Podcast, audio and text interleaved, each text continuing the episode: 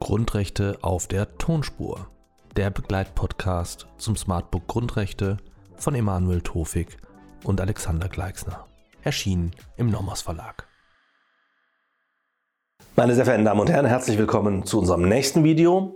In diesem Video soll es einmal um das Konzept der unfriedlichen Grundrechtswahrnehmung gehen und zum anderen um die Einschätzungsprärogative der Legislative. Das sind zwei unterschiedliche Konzepte, die aber, wie sich dann gleich im Verlauf des Videos zeigen wird, ähm, miteinander verbunden sind und die ich deswegen in einem Video gemeinsam verhandeln möchte. Wir beginnen mit der unfriedlichen Grundrechtswahrnehmung. Was meint unfriedliche Grundrechtswahrnehmung? Unfriedliche Grundrechtswahrnehmung beschreibt Konstellationen, in denen auch durch grundrechtlich geschütztes Verhalten die Rechtsgüter anderer, Dritter beeinträchtigt werden. In der Regel wird auch die solcher Art unfriedliche Wahrnehmung eines Grundrechts vom Schutzbereich des Grundrechts erfasst. Später in der Prüfung werden dann im Rahmen der Schrankenschranken in der Verhältnismäßigkeitsprüfung die widerstreitenden Positionen gegeneinander abgewogen. Beispiele vom Schutzbereich der Kunstfreiheit ist etwa auch umfasst, ähm, wenn jemand ein Werk schafft, das in Rechte anderer eingreift, ähm, etwa Urheber- oder Persönlichkeitsrechte. Man spricht dann von unfriedlicher Kunst, beispielsweise Graffiti-Kunst. Ja, also sie haben auf jeden Fall Kunst, aber weil sie an irgendwelche Mauern gesprüht wird, die jemandem gehören, dessen Eigentumsgrundrechte dann beeinträchtigt werden, ähm, sprechen wir hier von unfriedlicher Kunst.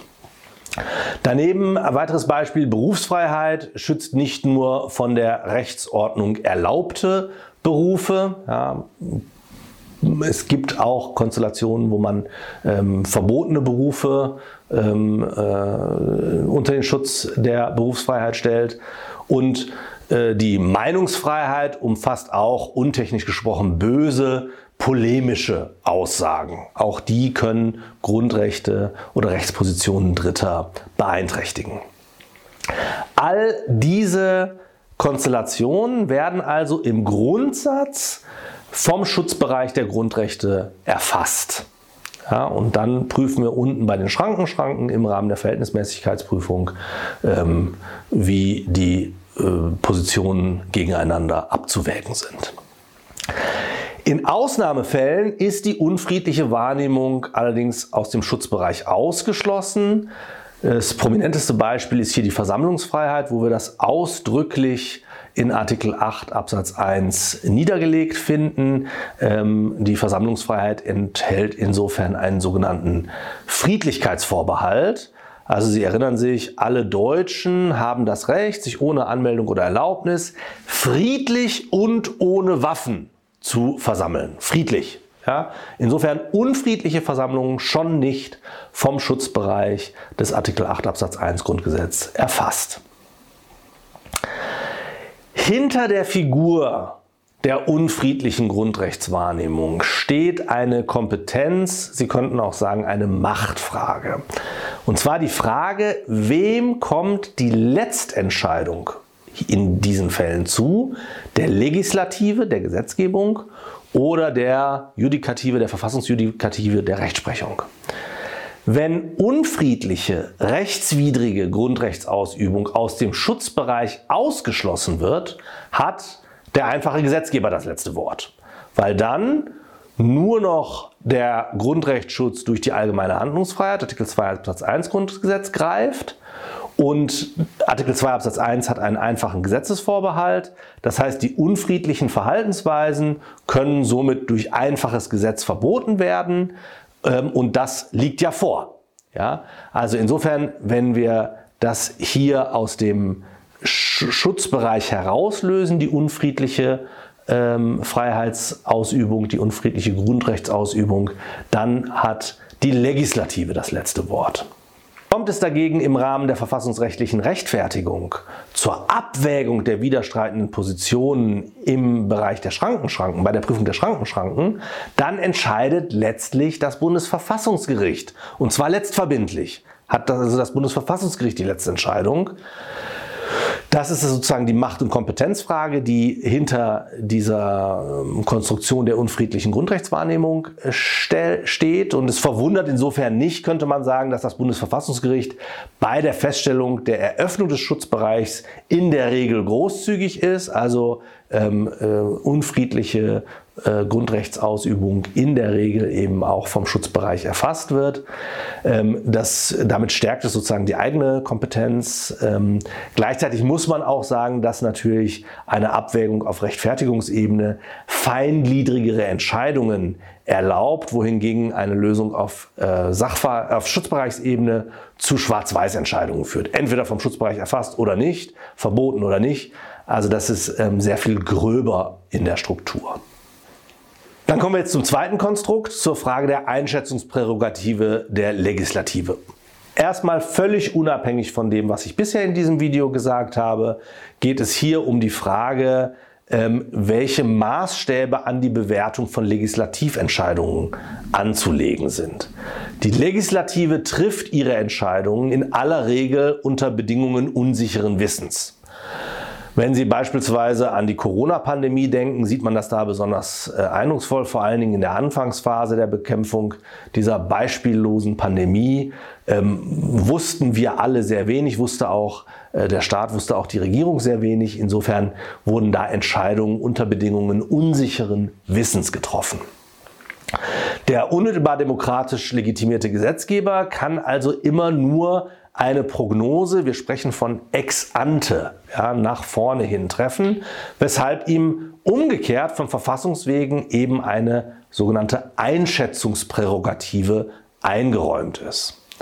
Ja, also ein Einschätzungsspielraum. Und diesen Einschätzungsspielraum, diese Einschätzungsprärogative, die muss auch das Bundesverfassungsgericht bei seiner Verfassungs rechtlichen und verfassungsgerichtlichen Überprüfung der Verfassungsmäßigkeit des einfachen Rechts beachten. Und zwar selbst dann, wenn ihm ex post, also aus einer Rückschau, das Ergebnis der Maßnahme bekannt sein mag. Es wird immer die Maßnahme im Zeitpunkt ihrer Entscheidung bewertet mit dieser Ex-ante-Perspektive also das, was äh, in der Verhaltenspsychologie Rückschaufehler genannt wird, soll dadurch hier ausgeschlossen, zumindest vermindert werden.